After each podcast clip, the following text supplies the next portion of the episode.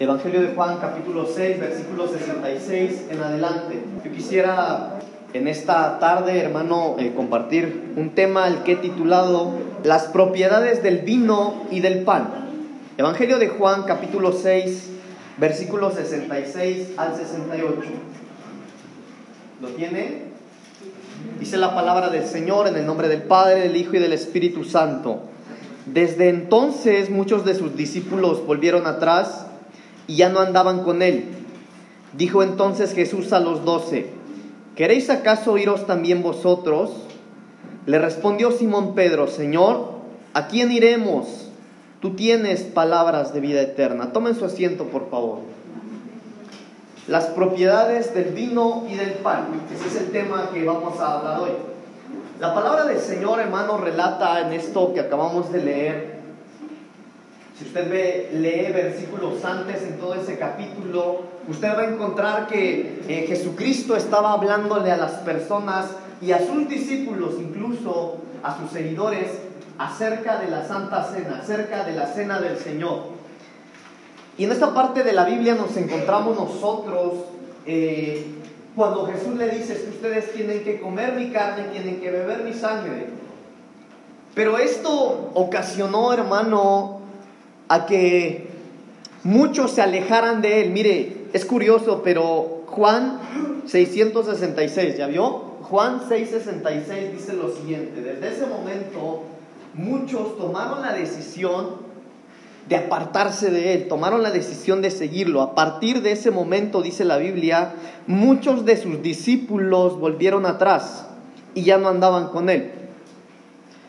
Cuando nosotros hablamos de Santa Cena, hermano, cuando hablamos del pan y el vino, cuando hablamos del cuerpo del Señor, de la sangre del Señor, es algo que nosotros debemos conocer para recibir los beneficios de ello.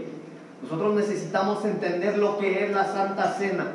Nosotros debemos entender qué es, qué significa cada primer domingo de mes que venimos a este lugar y tenemos la oportunidad de participar del cuerpo del Señor, de la sangre, del pan y el vino, como dice la palabra.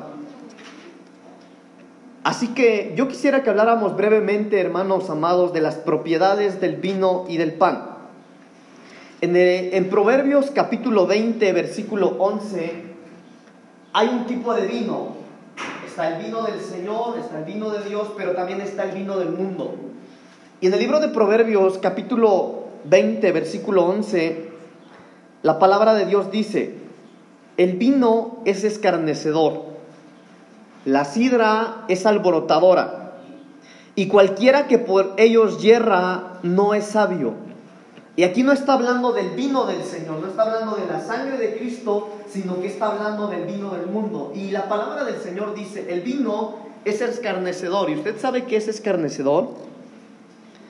Escarnecer, la palabra escarnecer significa burlarse, significa mofarse de una manera cruel. Eso significa escarnecedor. Y después sigue diciendo, pero la sidra es alborotadora.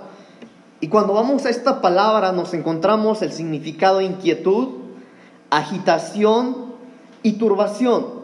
En otras palabras, la palabra de Dios, la Biblia por sí misma habla del vino del mundo y dice, el vino te altera, el vino se mofa de ti, el vino es una atracción que aparentemente se disfruta, pero que en realidad es una burla hacia el que lo adquiere, hacia el que lo toma, quien participa de él. Y por eso la Biblia en el versículo 11 eh, dice, y cualquiera que por ellos hierra no es sabio. Cualquiera que toma del vino del mundo no es sabio porque va a acabar siendo burlado. Va a acabar siendo alguien del quien, del quien se burlen, de quien se mofen, pero no solo eso, sino de una manera cruel. En el libro de Efesios capítulo 5, versículo 18, el perito arquitecto de la iglesia nos está dando una indicación acerca del vino del mundo. Y el apóstol Pablo está hablándonos acerca del vino y nos da la indicación y dice, no os embriaguéis con vino en el cual hay disolución, antes bien, sed llenos del Espíritu Santo el apóstol Pablo a la iglesia está dándole la indicación. Óigame, aquel que dice la palabra de Dios, a quien, a quien fue a quien, se, a quien se le dieron los planos de la, de la edificación de la iglesia de Cristo tiene una indicación para todos nosotros como la iglesia del Señor. No os embriaguéis con vino en el cual hay disolución. Los de afuera pueden, nosotros no. Los de afuera pueden embriagarse y estar perdidos en el alcohol, nosotros no. Nosotros embriaguémonos, nosotros seamos llenos del Espíritu de Dios, seamos llenos del Espíritu Santo. Ahora es curioso porque la Biblia está poniendo en similitud la embriaguez del vino del mundo con el Espíritu Santo. Hay un versículo incluso, no lo recuerdo ahora, pero dice, embriagaos, dice con el Espíritu Santo. Habla también de una embriaguez. Porque el Espíritu Santo, hermano, para nosotros tiene que ser aquello que nos motiva a seguir al Señor. Cuando las cosas se ponen medio difíciles, hermano, cuando las situaciones se ponen duras, hermano, ahí no importa cuánta, cuánta Biblia sepamos, ahí no importa qué tantos años de cristiano tengamos, no importa nuestra trayectoria incluso ministerial, no, no, no, ahí no importa eso. Pero un, un encuentro con Dios. Óigame, no un encuentro a una iglesia, no una visita a una iglesia, no, no, no una lectura, no una buena conferencia, un buen tema escatológico, no, un encuentro con Dios. Un encuentro con el, con el Espíritu Santo, hermano. Mire, el Señor Jesucristo le dijo a los suyos, aquellos que tuvo discipulando por tres años y medio, le dijo, hey, no se vayan de Jerusalén hasta que venga el Consolador. No se muevan de ahí hasta que venga aquel que vendrá cuando yo me vaya. Y estaba hablando del Espíritu Santo. Por eso la palabra del Señor a través del apóstol Pablo dice, ustedes no se embriagan con vino, ustedes preocúpense, embriáguense, busquen la manera de que puedan ser llenos del Espíritu Santo. Pero entonces nosotros necesitamos hablar del vino del Señor. Si no podemos embriagarnos del vino del mundo, ¿verdad? Tenemos que hablar del vino de Dios. Tenemos que conocer lo que es el vino de Dios, qué es lo que adquirimos y en el Evangelio de Mateo capítulo 26, Mateo capítulo 26, versículos 27 y 28, ahí empieza nuestro tema, hermanos. Evangelio de Mateo capítulo 26, versículos 27 y 28. Hay algo maravilloso que, que nos es ministrado cada vez que nosotros podemos participar de la cena del Señor. Dice la palabra de Dios. Y tomando la copa y habiendo dado gracias, les dio diciendo, bebed de ella todos, porque esto es mi sangre del nuevo pacto, que por muchos es derramada para remisión de los pecados. Y este es de los versículos, hermano, más conocidos por todo el pueblo cristiano, porque estos son los versículos que usamos, ¿verdad? Cuando nosotros tenemos el pan, tenemos la copa en la mano y, participamos de ello. Pero nosotros necesitamos analizar un poquito esto, hermano. La Biblia dice que cuando el Señor Jesucristo tomó la copa y la tenía en mano, les dijo, sí, participen de ella, pero les, les explicó. El Señor vio la necesidad de explicarles qué era eso del cual ellos iban a participar y les dijo, porque esta copa, esto de lo cual ustedes están a punto de participar, es mi sangre del nuevo pacto. Es mi sangre del nuevo pacto que por muchos es derramada para remisión de los pecados. En otras palabras, para ti es necesario que participes de este vino, de esta sangre de Cristo, que tú participes de ella para que, tú, para que haya una remisión de los pecados que tú estés cometiendo. Pero dentro de eso, hermano, hay algo oculto que yo pude ver. Mi sangre del nuevo pacto. Es decir, no es una bebida común, no es un vino común, sino que es un pacto. Cuando tú participas de esta copa, hay un pacto. Hermanos, no podemos nosotros participar de la cena del Señor y, y creer que es algo básico, ¿verdad? No podemos tomarlo como una costumbre, no podemos tomarlo como rutina. Debemos de entender que cuando nosotros tomamos esa copa y participamos de ella, estamos haciendo un pacto. La Biblia dice en Gálatas capítulo 3, versículo 15, Gálatas capítulo 3, versículo 15, hermanos, estoy yendo un poquito rápido, pero necesitamos aprovechar el tiempo para que podamos participar. Participar de la cena del Señor. En Gálatas capítulo 3, versículo 15 dice algo muy interesante. Hermanos, hablo en términos humanos. Un pacto, aunque sea de hombre, una vez ratificado, nadie lo invalida ni le añade. Ahora yo quisiera que habláramos un poquito de esto, hermanos, porque muchas veces nosotros podríamos estar atrapados en esto que dice la Biblia. La Biblia dice en lo que acabamos de leer que una vez que hay un pacto, incluso entre los hombres, ese pacto nadie lo puede abolir, ese pacto nadie lo puede romper. Cuando nosotros, hermano, a veces caminamos en nuestra vida cristiana, hay cosas que vienen ocurriendo y que no las entendemos. A veces nosotros podemos estar buscando a Dios con todo nuestro corazón. No somos perfectos, no somos santos, pero sí estamos esforzándonos en caminar de una manera íntegra. Venimos a los cultos, ofrendamos, diezmamos, cantamos, adoramos, nos guardamos en la escuela, en el trabajo, tratamos de vivir bien, pero a veces, hermanos, surgen cosas que nos descolocan, cosas que nos desestabilizan. Y algunas de esas cosas podrían ser cosas con las que yo nada tuve que ver. Y podríamos venir delante del Señor y decirle, Señor, ¿por qué es que me ocurrió esto a mí si yo te estoy buscando? Y a veces no depende de nosotros, sino que depende muchas veces, hermanos, de pactos que podríamos nosotros estar pagando las consecuencias de nuestros antepasados. Miren, no me quiero meter mucho en eso, pero la Biblia habla, por ejemplo, de las maldiciones ancestrales, de cómo las cosas que hicieron nuestros antepasados nos vienen persiguiendo y es necesario a veces una debida administración para que esas cosas se rompan.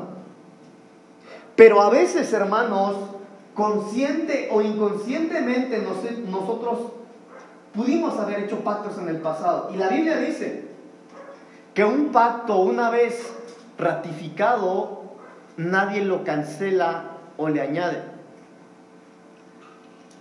Pastor, entonces, ¿qué puedo hacer yo si de niño o de joven o antes que viniera al Señor yo hice pactos por ahí que no tuve que haber hecho? Porque mire lo que dice la Biblia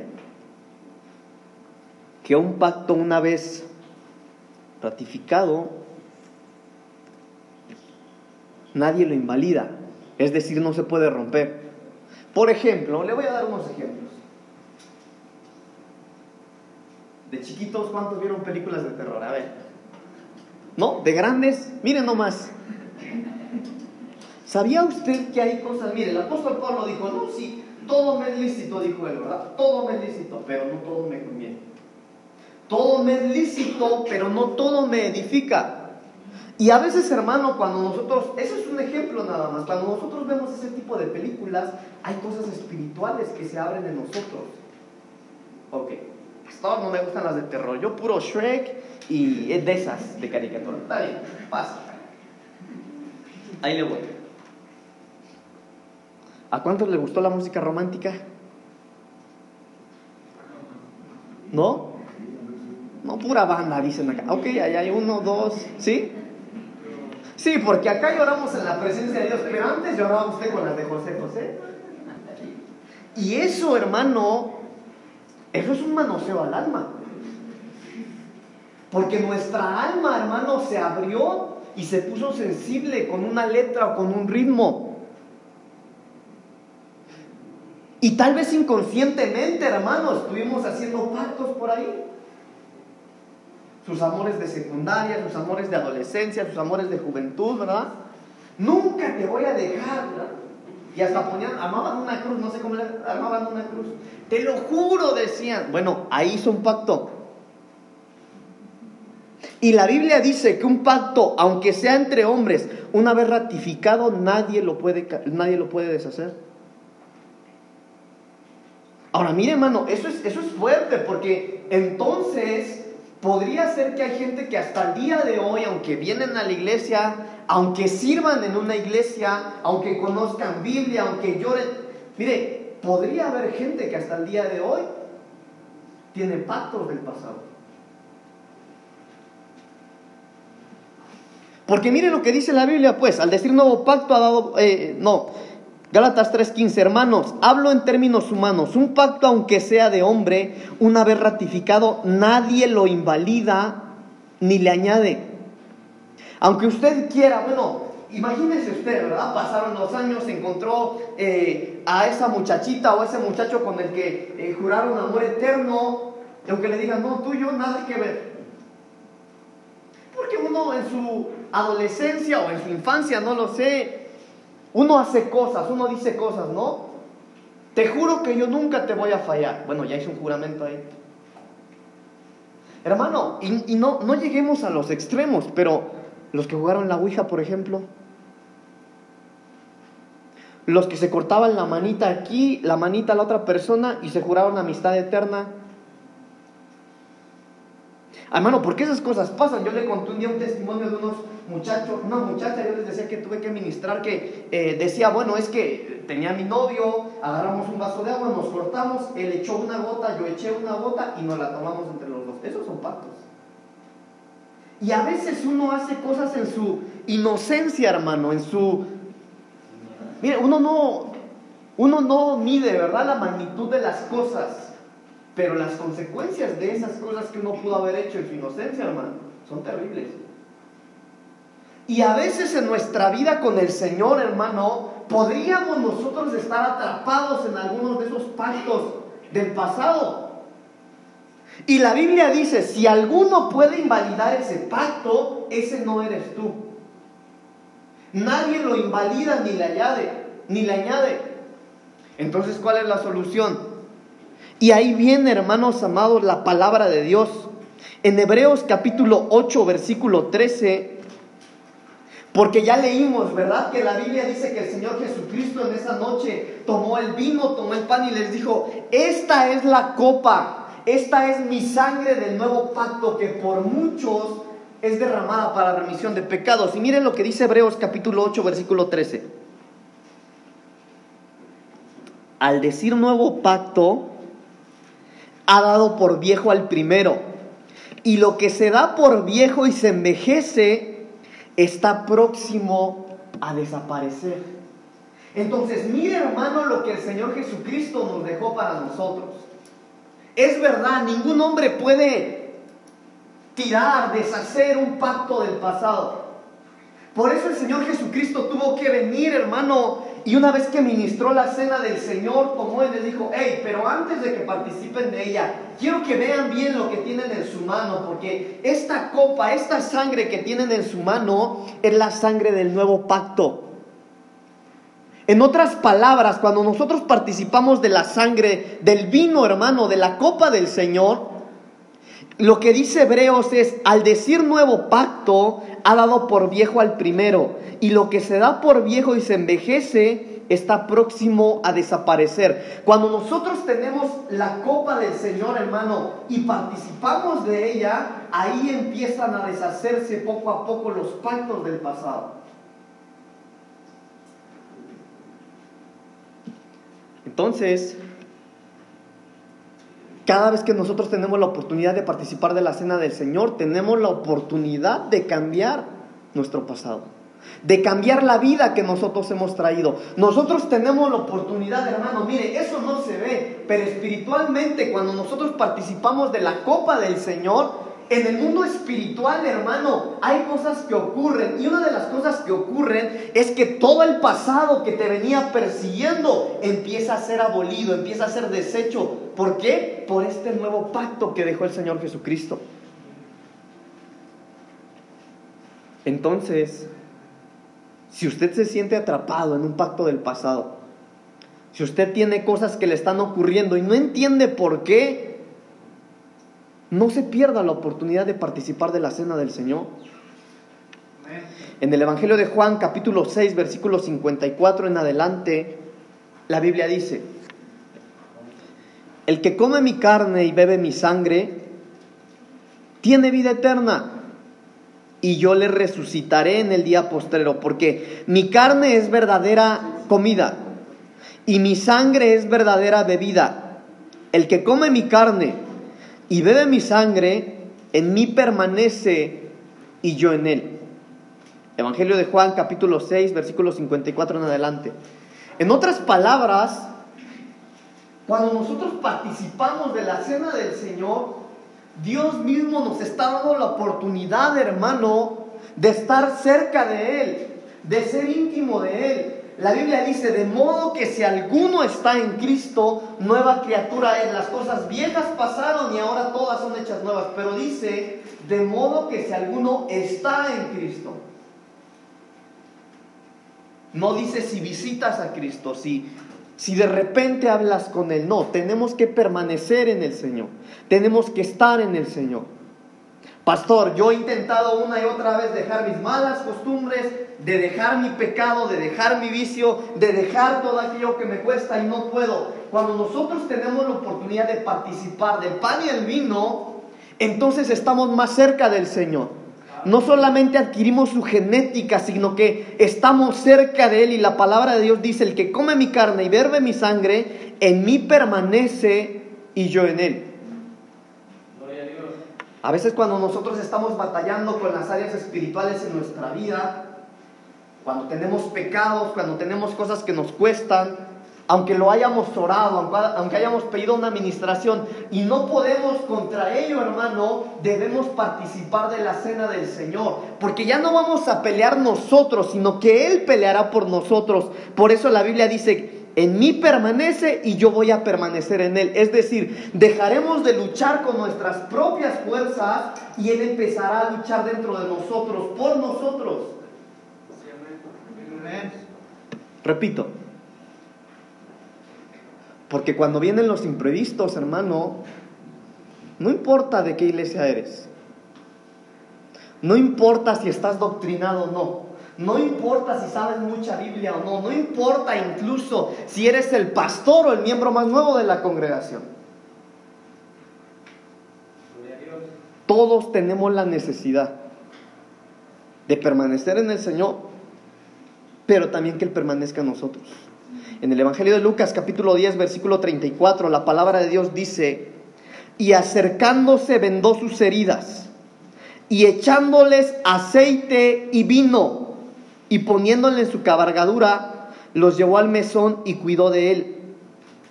Lucas 10:34. En otras palabras, cuando nosotros tomamos el vino, el vino sana las heridas, el vino cura heridas. Si el mundo te lastimó, si alguien te lastimó, mire, sigamos en el ejemplo, ¿verdad? A veces, hermanos, nosotros como ministros ministramos hermanos o hermanas que están casados o casadas y dicen, pastor, mire, yo tengo a mi esposa, pero ¿sabe qué, pastor? Yo no puedo olvidar a mi exnovia. Hmm. O ya tienen otro novio y se acuerdan del exnovio. ¿Por qué ocurre eso? Por pactos. Porque hay un vínculo. Porque usted terminó la relación, pero su espíritu, su alma, se enlazó con la otra persona. Y por eso es necesario que nosotros seamos ministrados, hermanos amados.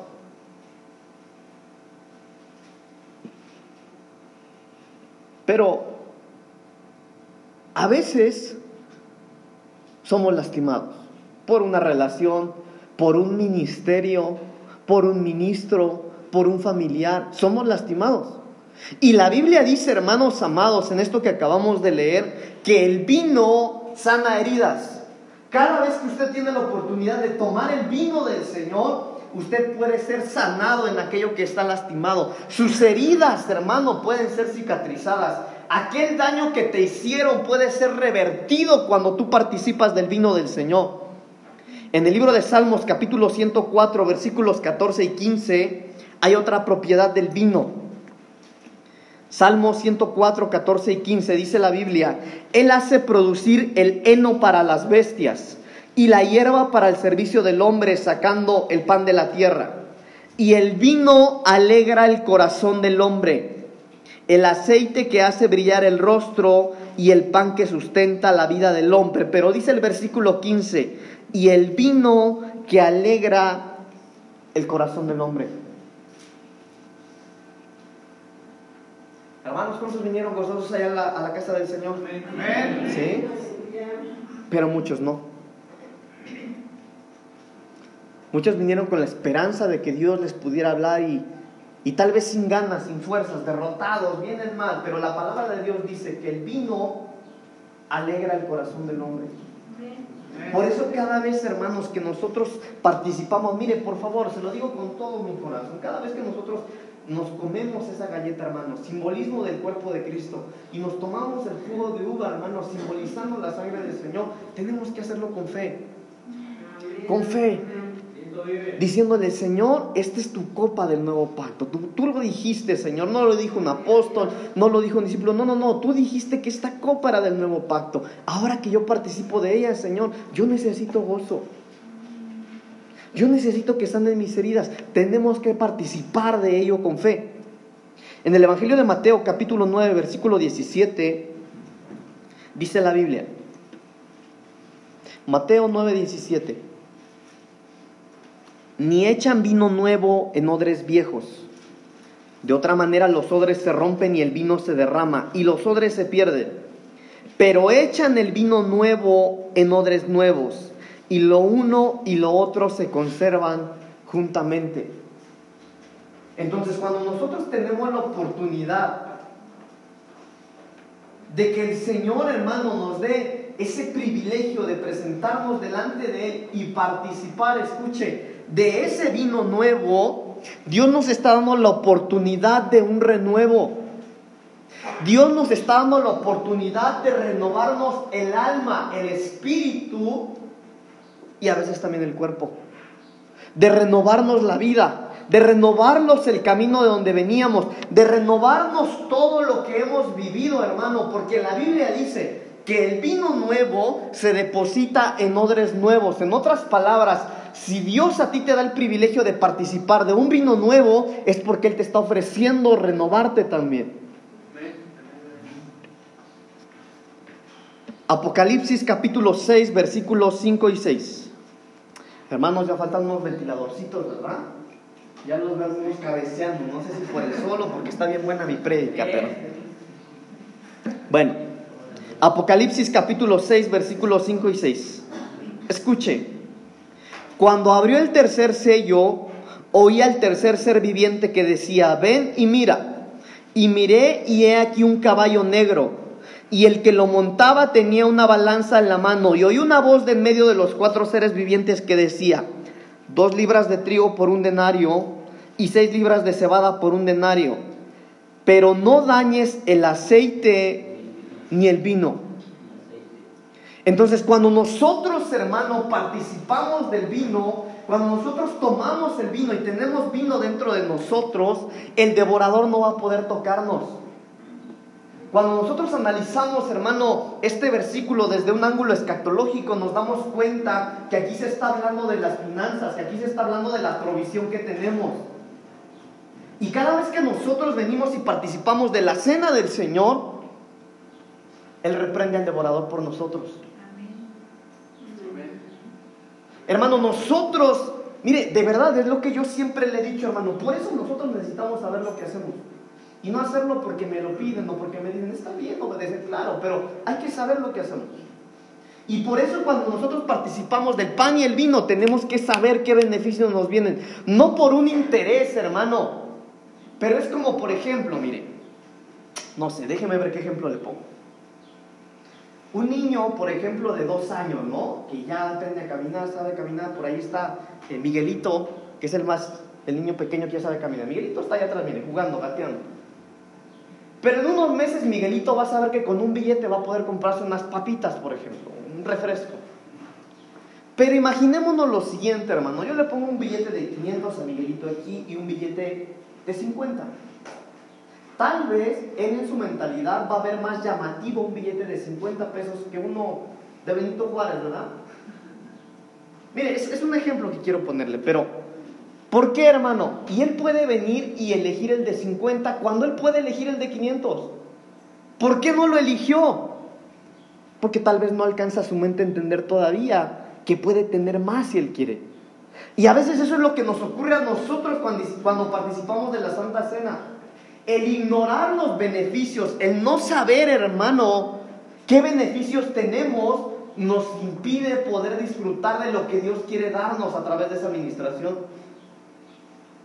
Entonces, hermanos amados, cuando nosotros tenemos vino en nosotros, eso hace que el devorador se aparte, porque él tiene una indicación directa. Está bien, dice la Biblia en versículo 6, y una voz en medio de los cuatro seres vivientes que decía, dos libras de trigo por un denario y seis libras de cebada por un denario, pero no dañes el vino ni el aceite. En el Evangelio de Juan capítulo 2 versículo 10 hay algo más que nosotros adquirimos cada vez que participamos del vino del Señor.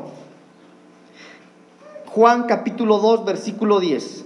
Y le dijo, todo hombre sirve, sirve primero el buen vino, y cuando ya han bebido mucho, entonces el inferior.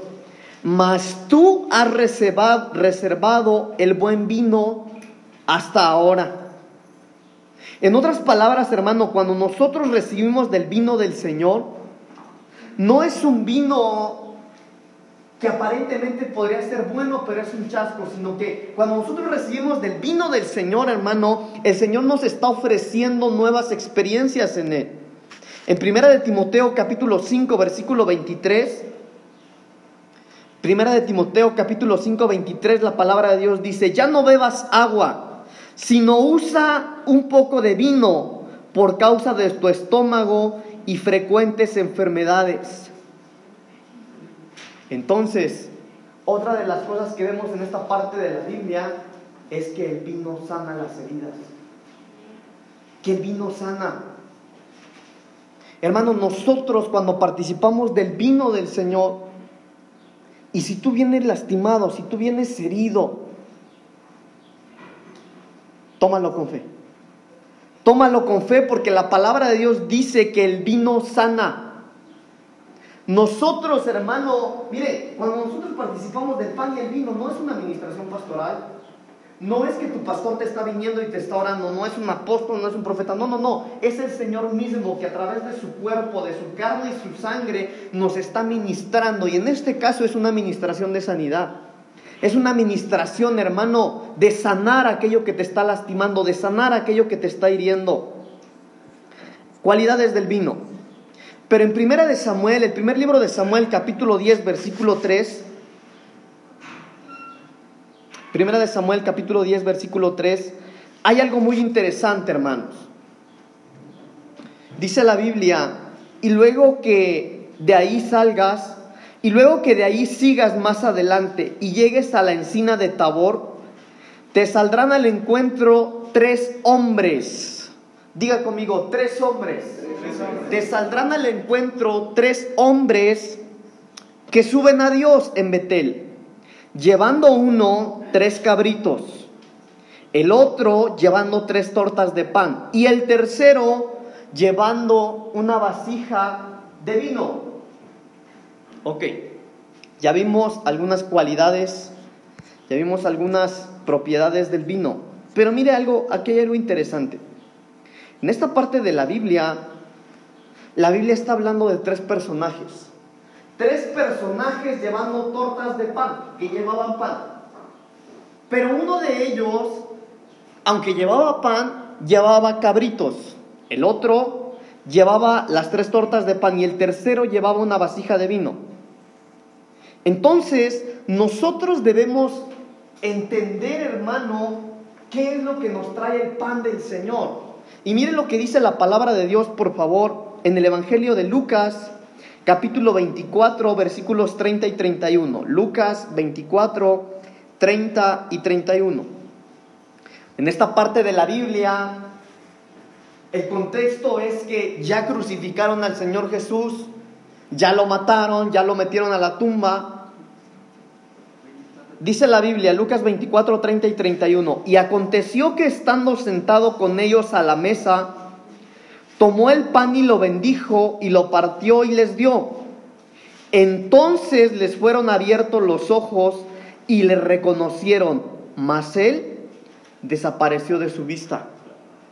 En esta parte de la Biblia ya no hablamos de los beneficios del vino, sino ahora del pan. Y en esta parte de la Biblia, la Biblia dice que una vez que mataron al Señor Jesucristo, sus discípulos se asustaron, se atemorizaron, se volvieron a encerrar y dijeron, bueno, ¿qué vamos a hacer ahora? Porque a nuestro líder, a nuestro mentor, lo mataron, ¿qué vamos a hacer? Yo me imagino, hermano, que eh, Pedro dijo, bueno, pues voy a tener que volver a buscar mis redes para volver a pescar. Y algunos por ahí se desestabilizaron, pero estos dos, dice la Biblia que dos de ellos se fueron rumbo a Emaús. Y mientras iban rumbo a Emaús, la Biblia dice que el Señor empezó a caminar con ellos, pero sus ojos estaban velados, ellos no lo reconocían. Y la Biblia dice, hermano, que bueno, le dijeron, quédate con nosotros, se quedó. Y dice la Biblia que el Señor Jesucristo, una vez que estaba sentado con ellos en la mesa, partió el pan y les dio que participaran de él. Pero miren lo interesante. El Señor Jesús ya había hecho eso días antes con sus discípulos. E hizo lo mismo, pero hizo algo más. La Biblia dice que cuando les ministró la Santa Cena a sus discípulos, también partió el pan, pero les dijo, tomad, comed. Esto es mi cuerpo que por vosotros, y ahí, y ahí sigue, ¿verdad? Pero en esta parte de la Biblia, el Señor Jesús parte un pan para ellos y no les menciona que es su pan, no les menciona que es su carne. En otras palabras, lo que estaba haciendo el Señor Jesucristo era ministrándoles el pan del Padre. Porque la Biblia dice que una vez que ellos participaron de este pan, les fueron abiertos los ojos y le reconocieron. Cuando ellos participan de este pan, que no era el pan del Hijo, ellos lo comen y una vez que se lo comen, reconocen al Hijo de Dios. No solamente es saciada una hambre física, sino que sus ojos espirituales son abiertos para que lo puedan reconocer. Entonces, les fueron abiertos los ojos y le reconocieron. Cuando nosotros vamos al Evangelio de Lucas capítulo 9, versículo 16 y 17, hay otro tipo de pan. Evangelio de Lucas capítulo 9, versículo 16 y 17. Y tomando los cinco panes y los dos pescados, levantando los ojos al cielo, los bendijo y los partió y dio a sus discípulos para que los pusiesen delante de la gente. Y comieron todos y se saciaron y recogieron lo que les sobró, de lo que les sobró doce cestas de pedazos. Ahora mire lo interesante, hermano, porque cuando nosotros vemos la gematría bíblica en esta parte de la Biblia, nosotros nos encontramos con cinco panes y dos peces.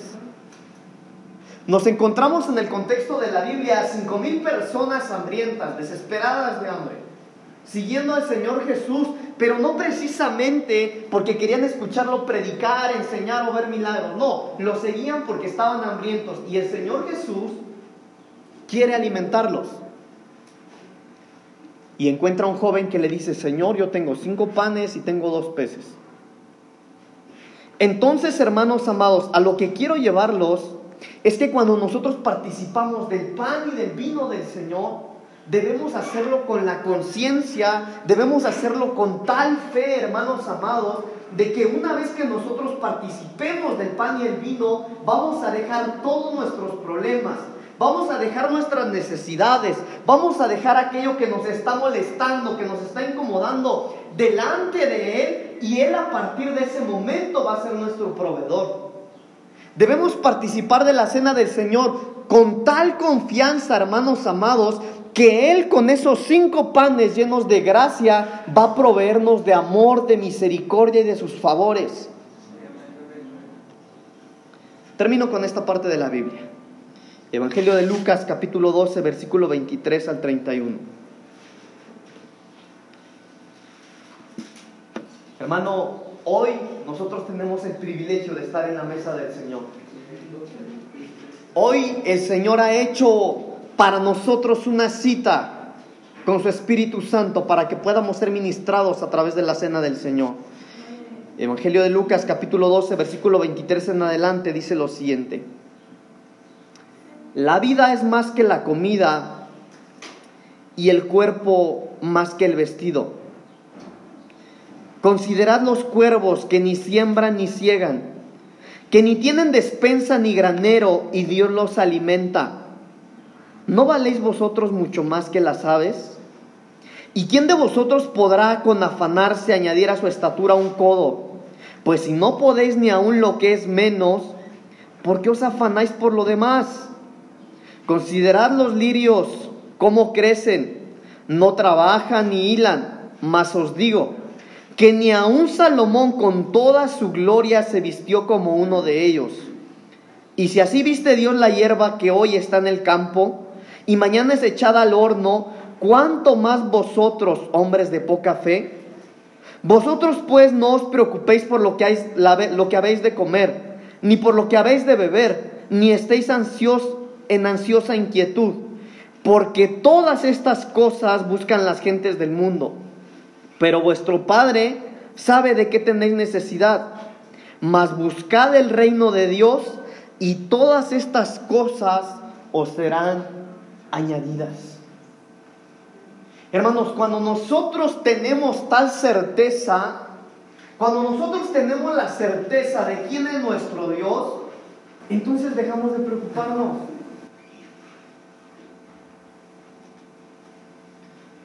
Hermano, póngale nombre a eso que le está incomodando. Su negocio, sus finanzas, su matrimonio, sus hijos. No lo sé, pero póngale un nombre. Y en lo que acabamos de leer, la palabra del Señor dice, hermanos, los cuervos comen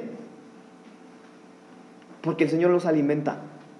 Los lirios del campo no son lirios, hermano, mire, no son lirios de viveros, son de campo. La Biblia dice que el Señor los viste aún con mayor hermosura que Salomón teniéndolo todo no lo pudo hacer.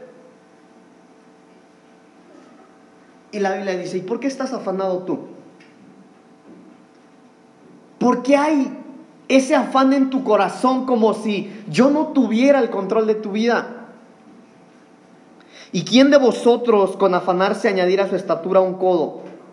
Pues si no podéis ni aun lo que es menos, ¿por qué os afanáis por lo demás?